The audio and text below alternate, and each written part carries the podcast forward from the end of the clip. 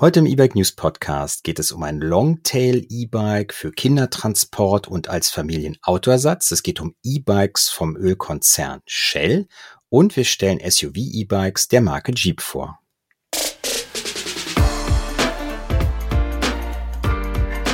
E-Bike News, der Podcast.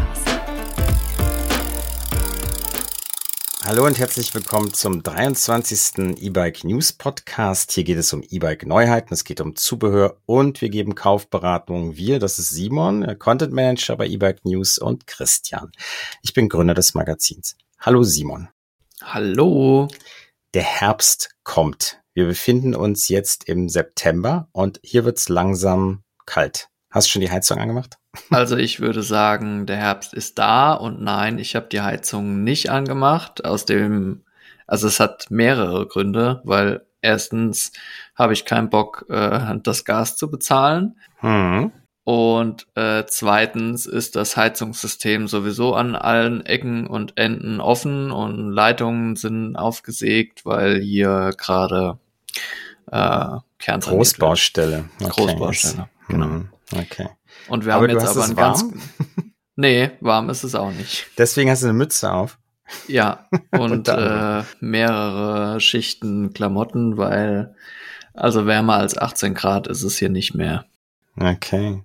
Ich wollte eigentlich noch die Überleitung zum Strom hinkriegen und äh, dass man ja auch auf dem Auto verzichten kann und so. Ich kürze es mal ab. Ich habe ein E-Bike getestet und zwar ein, ähm, ein, ein Cargo-E-Bike, ein Longtail-E-Bike.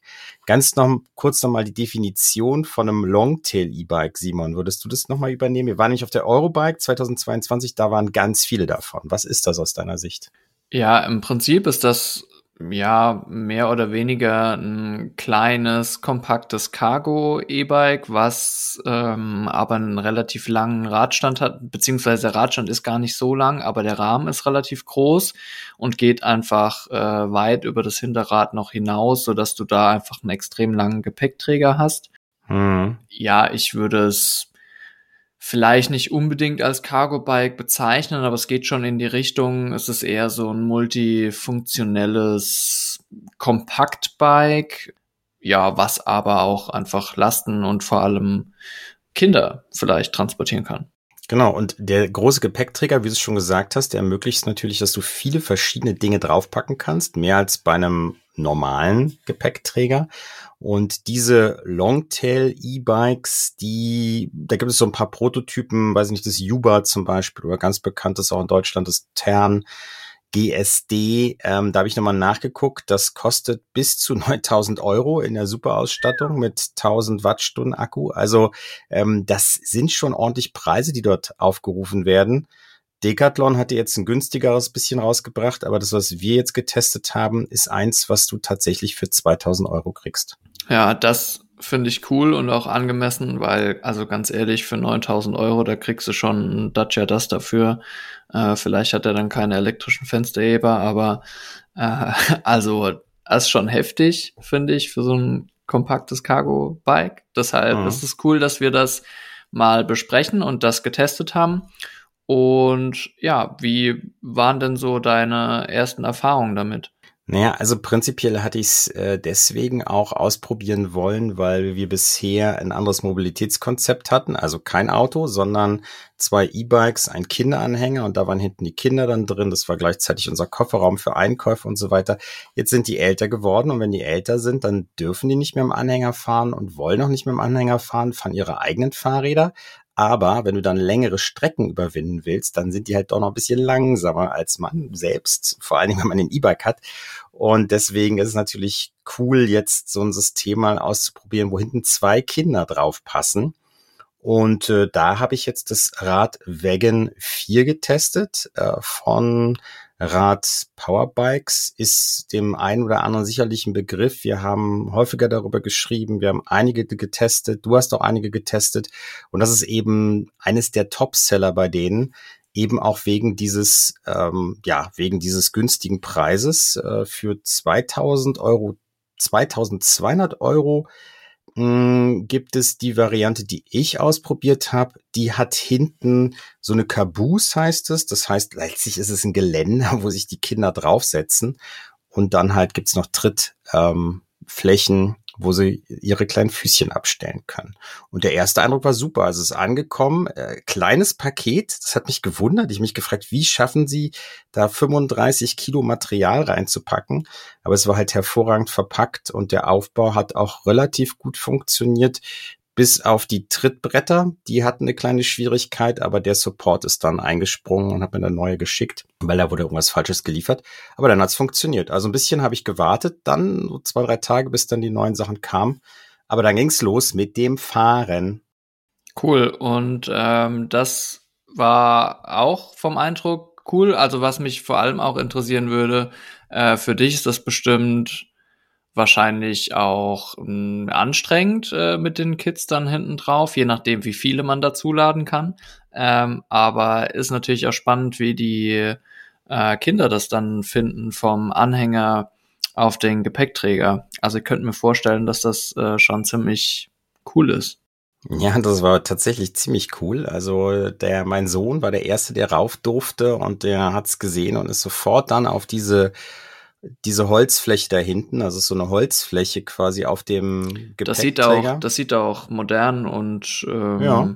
schön aus, ne? Ja, sieht modern, schön aus. Also die 2000 Euro merkt man nicht. Da sind Hölzer dran. Vorne hatte ich noch einen Gepäckträger, beziehungsweise einen Korb, auch mit dem gleichen Holz. Sah gut aus. Aber er ist da so von unten quasi drauf, hat sich hingesetzt und meinte, Papa, endlich kann ich mal alles sehen. Ja, das ging halt vorher in dem, Stimmt. in dem Anhänger. Man sitzt relativ tief, ja, ja, Anhänger. Man ja. sitzt relativ tief und gerade wenn die dann größer sind, wollen die halt ein bisschen schauen. Also das war gut und ja, der erste Eindruck war auch super, weil äh, dieses Fahrrad ist natürlich schon dafür gemacht, dass möglichst viele Leute das fahren können. Vielleicht gibt's eins in der Familie und dann hast du halt verschiedene, die drauf fahren. Es gibt eine Teleskopsattelstütze, die wirklich auch gut funktioniert damit sowohl kleinere als auch größere Leute darauf fahren können. Der Hersteller gibt an 155 Zentimeter bis 195 Zentimeter Körpergröße. Ich denke, so bis 1,90 ist es noch okay. Und ja, es fuhr sich dann auch sehr gut. Allerdings merkst du die Kinder da hinten drauf. Ne? Das ist halt so. Klar, äh, das kann ich mir vorstellen, aber da hilft ja sicherlich dann der, der Antrieb, oder? Der Antrieb hilft, aber ich meine dieses ähm, Party machen hin. Ich habe immer gesagt, so jetzt äh, anschnallen, das Rauchen einstellen und keine Party hinten. Und dann war es okay. Und du kannst dich natürlich auch ein bisschen ablenken. Ich habe dann immer gesagt, so jetzt fahren wir nach rechts. Wo muss man nach rechts abbiegen? So, äh, wie blinkt man? Rechte Hand raus, linke Hand raus. Und dann sind die auch beschäftigt. Also es ist ein sehr, ja, ein sehr, sehr spannendes Fahren dann. ist ein Erlebnis, weil die ja. Kinder sind da hinten drauf und wenn du halt mit anderen Kindern irgendwie äh, dich triffst, dann wollen die alle da drauf. Es gibt bei uns hier so einen Verkehrsgarten in Berlin und da wollten alle Kinder dann eine Runde mitdrehen. Ich habe mich so ein bisschen gefühlt wie auf so einem Jahrmarkt. Jetzt noch ja. die letzte Runde, alle einsteigen.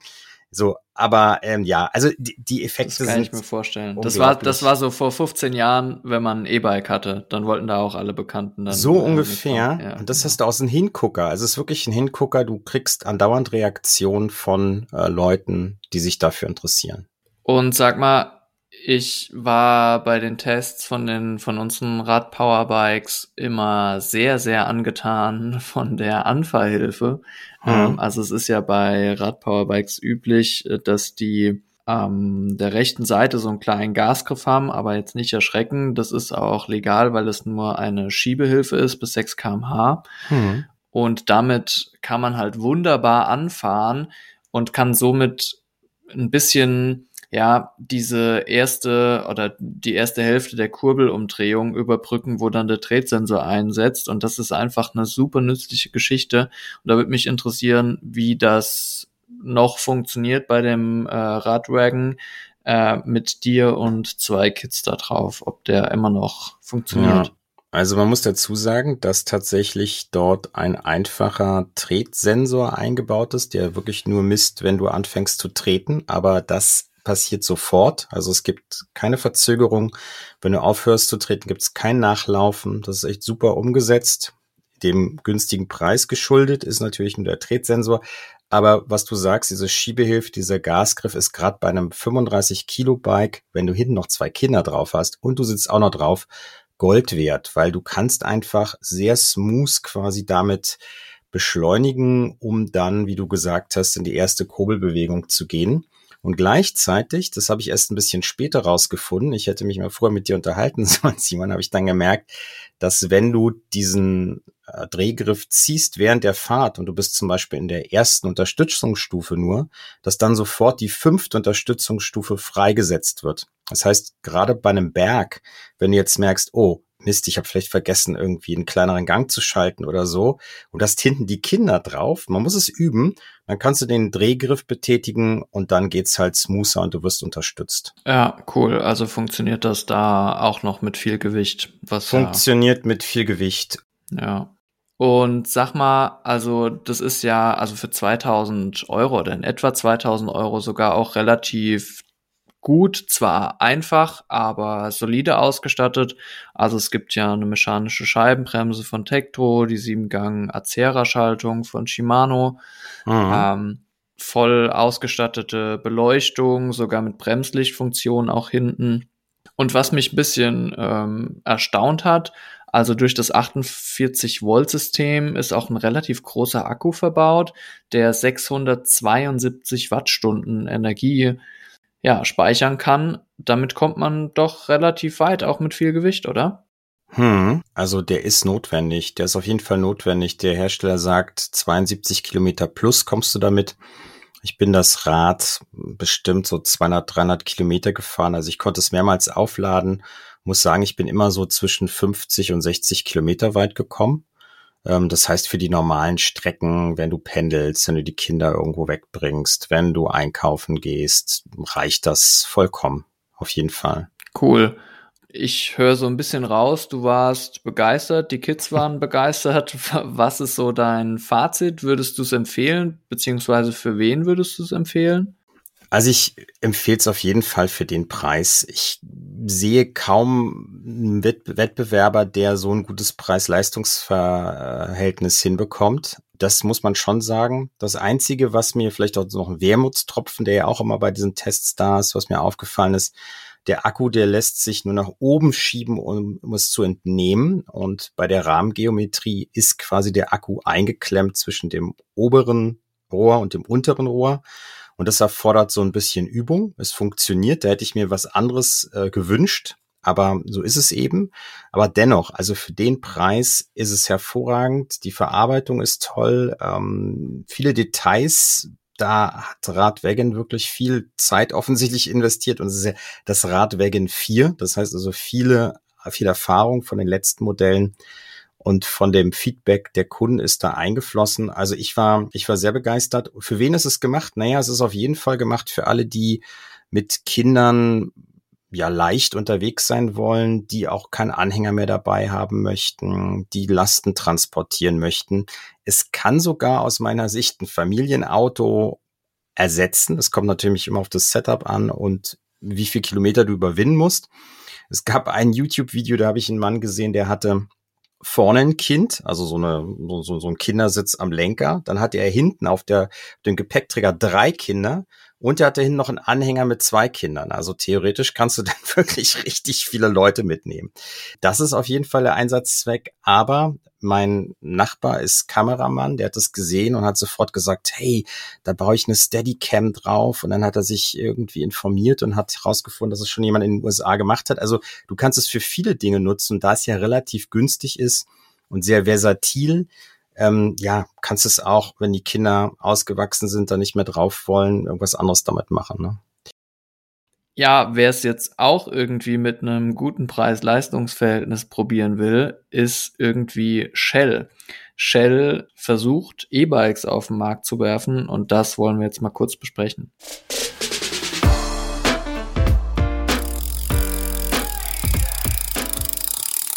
Ja, genau. Shell hat jetzt in den USA E-Bikes vorgestellt oder E-Bikes geleakt, die hier noch nicht verfügbar sind.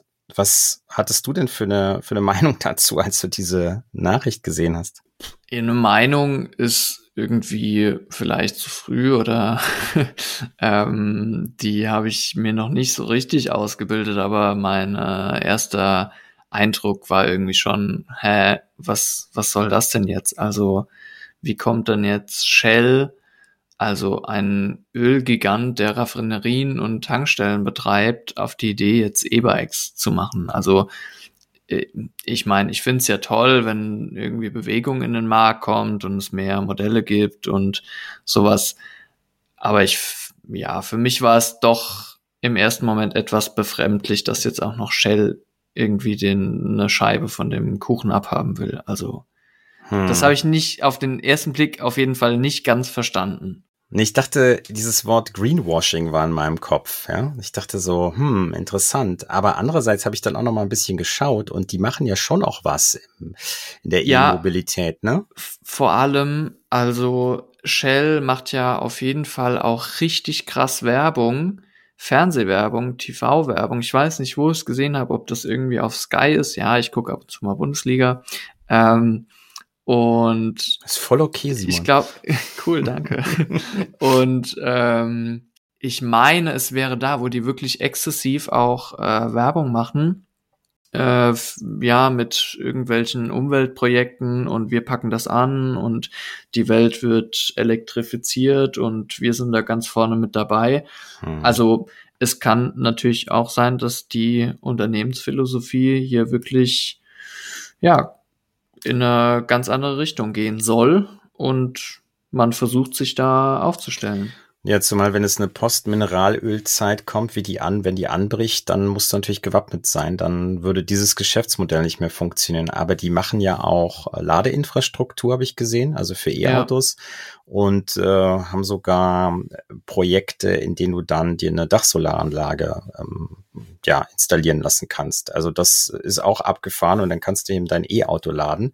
Wie das dann so am Ende zum Geschäftsmodell passt, keine Ahnung, aber das werden die sich sicherlich überlegt haben. Und wie du schon gesagt hast, möglicherweise ist dann das E-Bike quasi dann ja auch ein Schritt in die Richtung eines Shell Beyonds, eines Shells danach.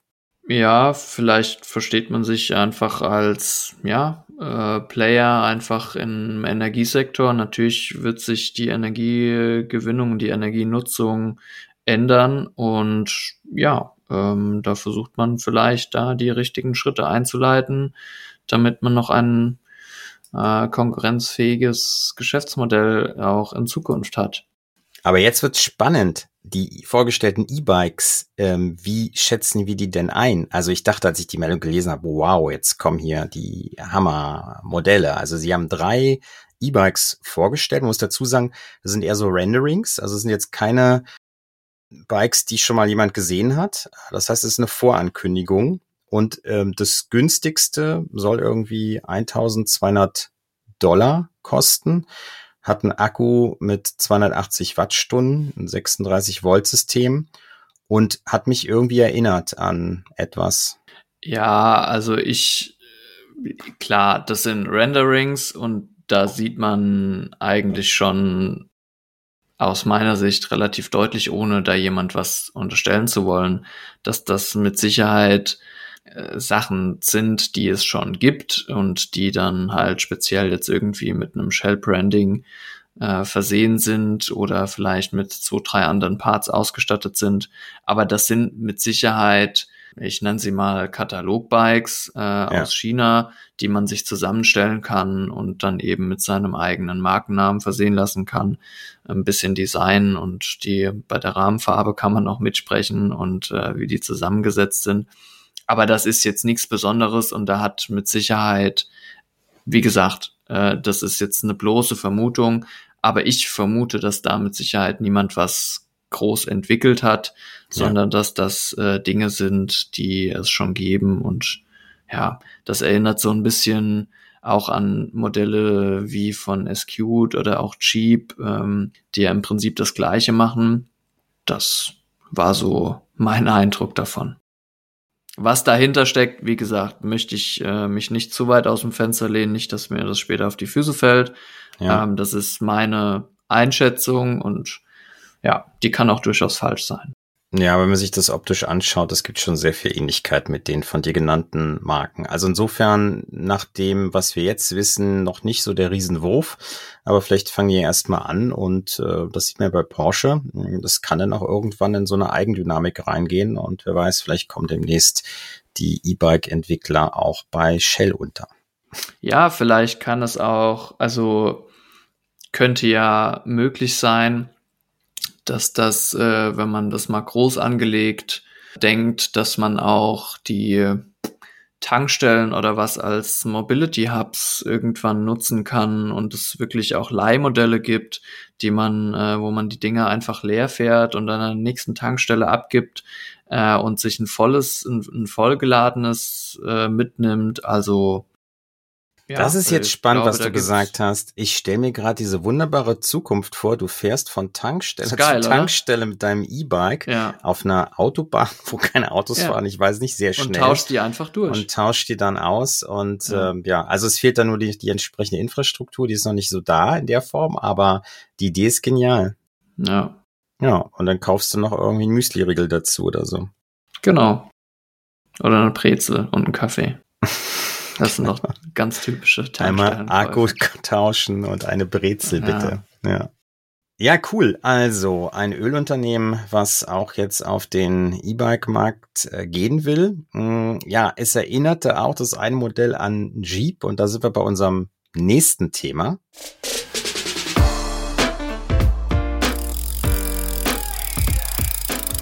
Jeep hat nämlich auch Modelle jetzt im Angebot oder die Marke Jeep, muss man dazu sagen, die sich so ein bisschen unterscheiden von denen davor. Ne? Davor waren es eher so günstigere Modelle und jetzt wurden SUV-E-Bikes vorgestellt und auch verkauft jetzt gerade. Genau, SUV-E-Bikes, äh, du sagst es, die anderen Modelle waren eher, ja, aus dem günstigeren Segment, so unter 2000 Euro. Jetzt hat man was gebracht mit Mittelmotor, Drehmomentsensor, ja, was einfach ein bisschen hochwertiger anmuten soll und auch ausgestattet ist, eben auch mit dem Mittelmotor.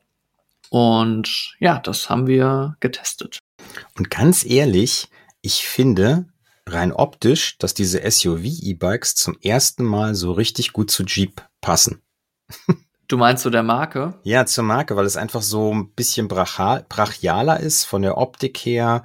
Ich stelle mir da so einen Jeep-Geländewagen vor oder so. Also es geht jetzt in ein bisschen andere Richtung, wobei darauf will ich auch hinaus, die Ausstattung ist jetzt ja auch eher für den Otto Normal oder die Otto Normalverbraucherin, Fahrerin.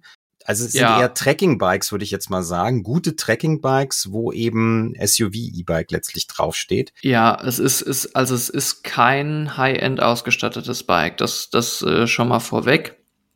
Ähm, das stimmt genau, was du sagst. Es ist eher ja so ein gutes Trekking, vielleicht Tourenbike. Ich meine, die Bezeichnung SUV E-Bike, die schleicht, schleicht sich ja auch irgendwie in verschiedene Ausrichtungen ein. Das ist so ein bisschen wie Cargo Bike. Also während man zum Beispiel so ein Long John als Cargo Bike bezeichnet, äh, bezeichnet man ein, ein, ein dreirädriges Cargo-Bike mit, mit einer großen Kiste vorne dran genauso als Cargo-Bike. So ist es aus meiner Sicht auch ein bisschen mit den SUV-Bikes. Natürlich gibt es da keine hm?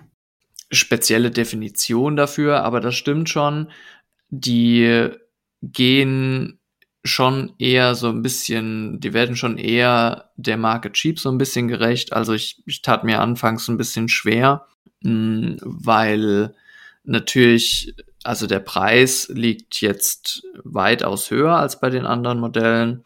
Also im Angebot kosten jetzt 2700 Euro und habe mich dann aber, als wir sie genutzt haben und auch viele Kilometer unterwegs waren und sie mal schon so ein bisschen eingestaubt waren ähm, und vor allem das Modell mit dem höheren Oberrohr, das hat dann doch eine echt gute Figur abgegeben. Aber ganz kurz, also du sagst, es gibt gefallen. zwei Modelle, ja? Es gibt zwei unterschiedliche Rahmengeometrien, richtig? Genau, es gibt das als Tiefeinsteiger und als, ja, ich benutze mal das Wort Herrenmodell mit dem höheren Oberrohr. Hm, okay. Und ähm, was kannst du dazu sagen? Also du hattest das ja bisher angetestet. Ich glaube, ein Test kommt noch, ne? Ja, ja. Der Test kommt noch. Äh, wir haben dazu auch ein Video gemacht. Das ist gerade im Schnitt, beziehungsweise ja, ähm, in den nächsten Tagen fertig und kommt dann auch raus. Und ja, ich kann ja aber schon mal vorab so ein bisschen was erzählen. Hat mir so im Gesamtkonzept tatsächlich echt gut gefallen. Also wir sind den Motor, da ist ein Motor von Motinova drin und den kannten wir auch bisher nicht. Äh, entsprechend gespannt waren wir halt auch, wie sich das fährt, auch in Verbindung dann mit dem Bike. Und das war, glaube ich, der Motor, der am natürlichsten unterstützt. Ach echt? Mhm. Den ich bisher gefahren bin. Also es gibt durchaus gut abgestimmte Systeme mit einem Heckantrieb und einem Drehmomentsensor. Da funktioniert es auch sehr, sehr natürlich und intuitiv. Und bei dem Motinova war das im Prinzip genauso. Also da musst du schon auch äh, richtig Drehmoment, also Eigendrehmoment einsetzen, damit der unterstützt. Und das, okay. das, das, das, das vermittelt natürlich einfach ein wirklich natürliches Fahrgefühl und auch die Stufen sind untereinander ganz, ganz fein abgestimmt. Mhm. Also wenn man mal irgendwie im Fahrradladen auf einem Bosch-Antrieb äh, gesessen hat, der braucht mir keiner was anderes zu erzählen, einfach wirklich stark durchzieht und die Kraft sehr dynamisch in Motorkraft auch wiedergibt und äh, unterstützt, ist das bei dem Motinova tatsächlich etwas anders.